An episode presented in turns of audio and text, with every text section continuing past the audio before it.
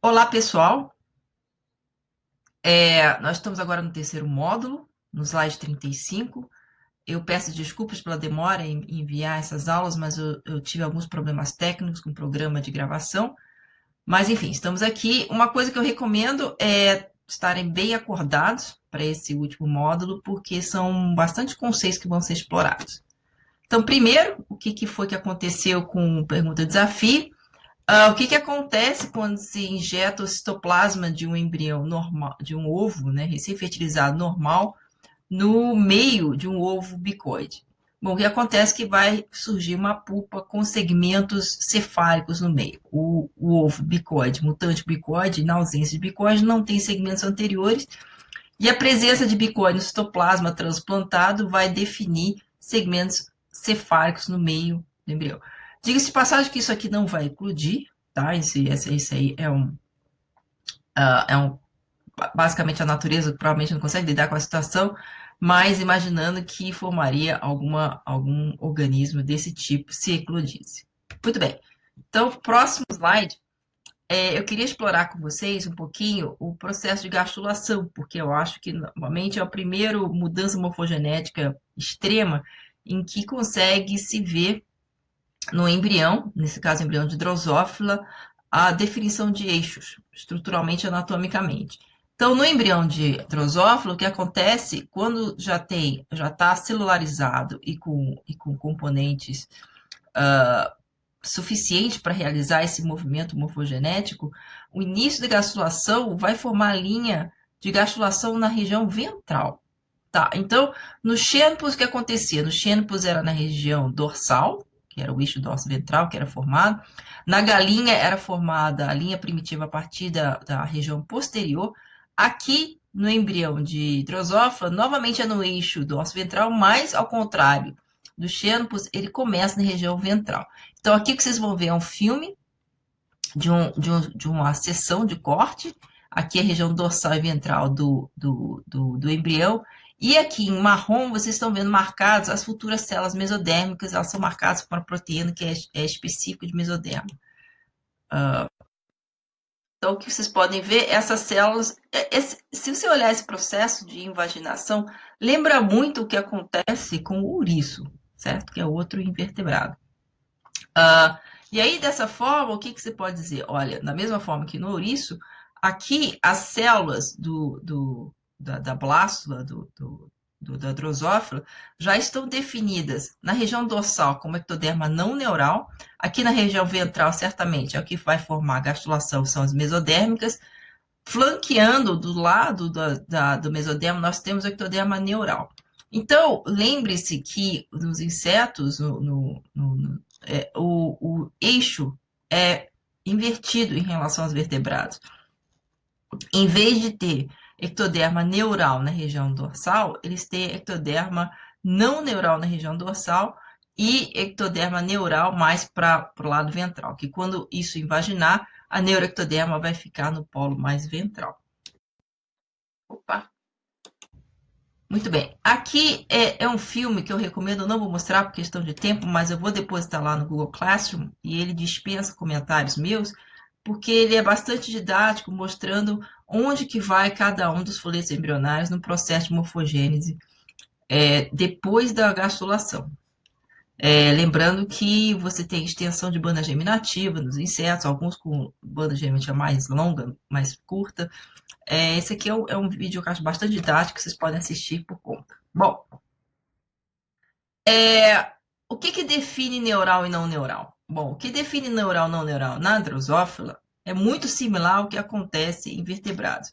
Vejamos aqui, na presença de DPP, DPP é sigla para decapentapedic, e de SOG, que é Sort of Gastrulation, então a mutação pelo, pelo, do SOG vai causar problemas na gastrulação, você é capaz de criar um gradiente de atividade de DPP que é suficiente para estabelecer o eixo do osso ventral. Então, em níveis altos de DPP e baixo de short of gastrulation, de SOG, teria então a definição de amniocerose, que é uma estrutura que não existe equivalente em vertebrados, mas aqui estamos definindo como o ectoderma mais dorsal do, da drosófila. E com níveis baixos de DPP, tem a formação de sistema nervoso central, e o SOG ele é o antagonista de DPP. Então, altos níveis de SOG, baixos níveis de DPP garantem que essas células aqui na região mais ventral vão, é, não vão estar expostas à sinalização DPP e, portanto, vão formar o sistema nervoso central. Para aqueles que estavam prestando já atenção no, na, na, no que está escrito, gostaria de ressaltar isso mesmo. DPP, ele é o homólogo uh, gênico em invertebrados do, do BMP de vertebrados. Então, BMP nós vimos é, no eixo ventral de Xenopus, é a Bone Morphogenic Protein, é uma proteína secretada, assim como SOG é o Cording, é um antagonista de BMP. Então, DPP e SOG, eles têm homologia, homologia na base de sequência mesmo, não é só uma homologia funcional. Então, o SOG e o DPP, eles se contrabalançam para definir o eixo neural e não neural de ectoderma de drosófilo. Então, o que, como é que esse, esse, esse gradiente neural, não neural é, é, é, é estabelecido? Bom, indo um pouquinho mais para o mecanismo, nós temos aqui o, metade de um embrião. Uh, vocês conseguem ver que nessa, nessa figura, os autores desse, desse paper do Current Biology, uh, no slide 40, uh, ah, ilustram que cada região do folhetos vão, vão formar, uh, vão formar é, tecidos distintos dependendo de uma combinação que existe de, é, de proteínas sinalizadoras. Então, aqui região, na região mais ventral, antes da invaginação, gastrulação, nós temos células mesodérmicas e vão expressar twist. Aliás, twist é aquela proteína que estava marcada no filme que eu mostrei para vocês. Subindo um pouquinho mais em, em, em, em direção à região dorsal, nós temos então expressão de outros genes que se formar mesectoderma, que não nos interessa tanto, e mais um pouquinho aqui no meio, nós teremos as células que vão formar a neuroectoderma, que estão expressando SOG, que nós agora sabemos que é o inibidor de DPP. Mais para cima, e aqui nesse, nesse, nessa, nessa figura eles não colocaram, mas eu coloquei na tabela, mais para cima no ectoderma dorsal terá a expressão de DPP. Então, o que, que define essas, essas, essa expressão diferencial? Porque se você tem expressão diferencial de proteína sinalizadora, certamente algum sinal antecedeu a expressão desse para definir o eixo dorso-ventral. É, nesse caso, e, e, aí eu vou pedir para vocês tomarem bastante cuidado, eu vou tentar falar devagar também para tomar bastante cuidado. Existe uma proteína chamada dorsal. E que torna dar essa aula tão difícil é porque eu estou falando do eixo dorso ventral e existe a proteína chamada dorsal. O pessoal drosófilo realmente não facilita para a gente. Mas o que, que acontece? A proteína dorsal é um fator de transcrição. Ela tem homologia com NF-κB, de vertebrados, mas de qualquer forma, isso não, não, não nos interessa tanto, é uma proteína nuclear que define transcrição gênica. Doses diferentes da proteína dorsal, vocês vão ver daqui na, na parte de baixo do slide 41, doses diferentes de proteína dorsal vão definir é, perfis transcriptômicos diferentes. Tá? Então, na ausência de dorsal uh, no núcleo, a, a transcrição de DPP acontece na região dorsal. À medida que vamos para a região ventral, os níveis de dorsal no núcleo ativo aumentam e aí a transcrição DPP é reprimida. Ao mesmo tempo, à medida que vai subindo, a transcrição desse gene twist, que fica no mesoderma, é estimulada. Então, brincando com doses diferentes de DPP no núcleo, somos capazes de criar um gradiente transcriptômico diferencial de tal forma que cada uma dessas regiões vai ter expressão de proteínas sinalizadoras diferente. Então, uh, também, correspondentemente aqui, isso aqui está bem ilustrado, aqui no painel superior da, do slide 41, vocês conseguem ver que na região ventral, o, o, o tá mais escuro, tem mais uh, proteína dorsal. Então, olha só, hein? Olha, olha a ironia. Na região ventral, tem mais proteína dorsal é, acumulada nos núcleos, enquanto que na região dorsal tem menos proteína dorsal no núcleo. O que acontece é que logo no início, o, o citoplasma do, do, ovo, ele está, ele tem distribuição de dorsal no citoplasma completo. Tá? Então, aqui antes da celularização, no lado esquerdo do slide 42, vocês conseguem ver que tem em rosinha aqui, tem dorsal em todos os citoplasmas disponível para os, os núcleos. Só que depois da celularização, apenas a proteína dorsal da região ventral vai migrar para o núcleo e ativar a transcrição dos genes que ele regula. Enquanto que na região dorsal, a proteína dorsal não entra para, para, para o núcleo, ficando só no citoplasma e, portanto, não ativa o seu perfil transcricional que ela regula. Uh, então, são três coisas. A proteína dorsal já está no núcleo, na região ventral, no início do desenvolvimento, tá? Ela está no citoplasma todo ovogênese e ela está presente em todo o citoplasma. Se ela está presente em todo o citoplasma, então existe algum mecanismo que vai regular a, a entrada seletiva da proteína dorsal para os núcleos da região ventral. Então, como que isso acontece? Bom, vamos por partes. Primeiro, como é que dorsal vai para o núcleo? O dorsal, ele no citoplasma, ele está acoplado a uma proteína chamada cactus, que seria homólogo ao, ao AFKB é, de, de, vertebrados. Uh, então, ele fica na. E outro componente desse, dessa via é a proteína TOL, que também está presente no sistema imune de, de, de, de, vertebrados. A proteína TOL é uma proteína sinalizadora e ela fica na membrana plasmática do, do, do ovo, ou das células da blastoderme também. Uh, então, esse é o momento em que você tem todo mundo homogêneo, dorsal acoplado a cactos em todos os citoplasmas. O que acontece é que o TOL, uma vez ativado por, por sinais extracelulares, ele é capaz de induzir indiretamente a degradação da proteína, proteína cactus, que estava retendo o dórso. Com a degradação da proteína cactus, dórso então se desloca para o núcleo e é capaz de desempenhar sua função de regular a expressão gênica de uh, genes específicos. Bom, então o que, que vocês estão vendo aqui?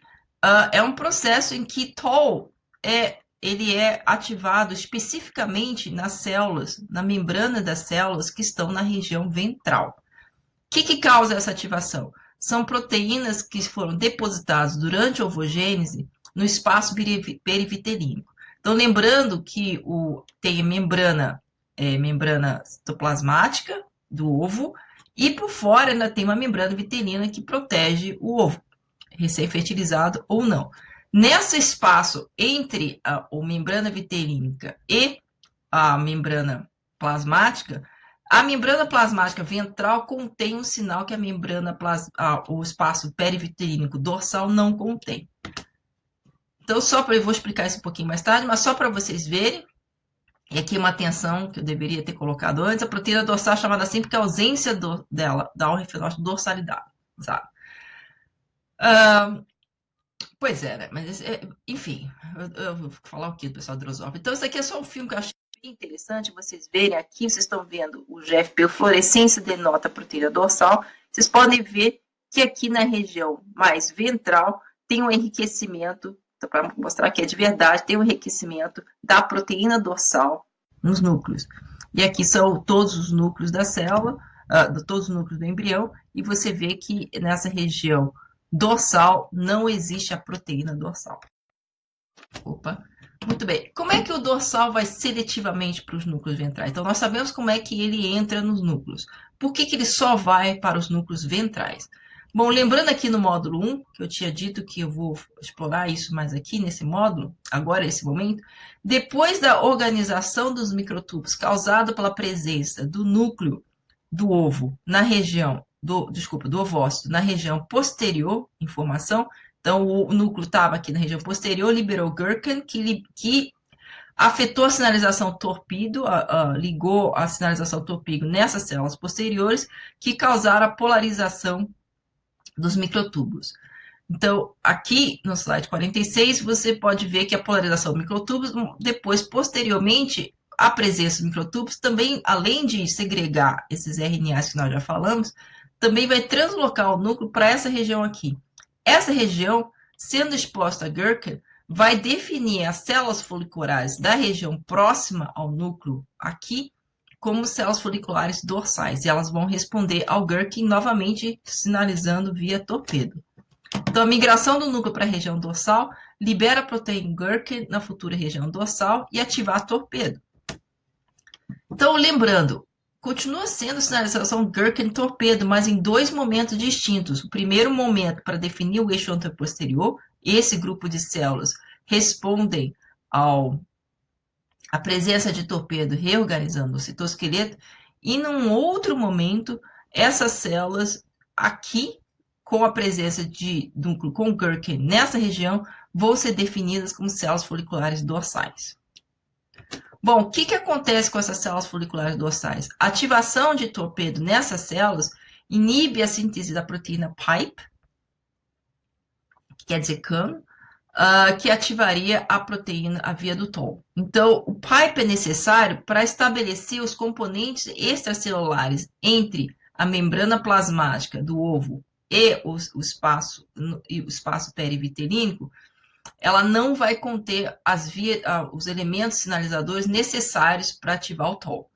Ao passo que as células foliculares ventrais, como não foram expostas a Gherkin e, portanto, o torpedo não foi ativado, elas vão continuar com a programação, digamos assim, default, programação basal, que seria de ativar a síntese e a secreção de proteínas extracelulares que vão uh, ativar a via de TOL. Então, o que, que acontece? Aqui em azul, nós estamos vendo uh, o processo na, na ovogênese. Então, Gherkin na região dorsal, a presença do núcleo na região dorsal traz Gherkin, que ativa torpedo e, portanto, não vai permitir a transcrição de pipe e o que está abaixo de pipe. Então, toll não vai ser, não vai ser ativado no caso do embrião formado, certo? Então, aqui é quando está na ovogênese e aqui já é o embrião fertilizado, é, já é o ovo, propriamente dito. Da mesma forma, aqui na região ventral, porque não tem Gherkin torpedo, pipe é, é, é transcrito e ativado, e indiretamente vai causar o acúmulo de, via, de elementos de sinalização que vão ativar o TOL quando é, o ovo for um ovo, né, quando o ovócito for fertilizado, que vai culminar com a entrada de dorsal para o núcleo devido à degradação de, do, do, do homólogo de AFKB, que é o cactus. Então, isso aqui nós estamos no slide 50. No slide 51, sintetiza bem o que, que acontece, então, uh, em termos anatômicos. Primeiro, a diferença, primeiro estímulo de assimetria seria o deslocamento do núcleo, contendo Gherkin e ativação da sinalização torpedo na, na região dorsal para definir essas células aqui em cima como células foliculares dorsais, contrapostas às células foliculares ventrais. Essa definição das células foliculares faz com que a, a, o espaço perivitelínico e matriz extracelular dorsal e ventral do ovo, quando ele quando ele está pronto, seja diferente. Essa diferença no espaço perivitelínico resulta numa diferença de ativação da via do TOL. A via do TOL vai ser ativada é, aqui na, na, na região ventral, mas não na região dorsal o que acaba, culmina com a entrada da proteína dorsal, que estava presente em todo o citoplasma, para dentro do núcleo de uh, células na região ventral. Então, aqui, novamente resumindo, uh, na ovogênese acontece esse elemento migração do núcleo para a região dorsal, ativação de torpedos nos folículos dorsais. E no embrião não vai ter ativação de TOL, não tem migração de dorsal, e, portanto, lembrando lá na frente, não tendo dorsal no núcleo, uh, não vai inibir a expressão de DPP-BMP. Então, isso define o ectoderma dorsal. Na região ventral, não tendo ativação de torpedo nos folículos ventrais, porque não tem Gherkin do núcleo, uh, vai ter o ativador de TOL no espaço perivitelínico, ativa a via do TOL no embrião, migra dorsal, desculpa, faltou um R aqui, para o núcleo, inibição de transcrição e secreção de DPP, BMP, mais transcrição de SOG cording que inibe a sinalização BMP caso algum BMP, DPP, BMP difunda para a região ventral. Então, isso aqui no slide 52. No slide 53, eu só quero enfatizar para vocês algumas semelhanças e diferenças entre o eixo do osso ventral de Xenopus, que a gente viu em detalhe, e o de Drosophila, que nós estamos vendo aqui.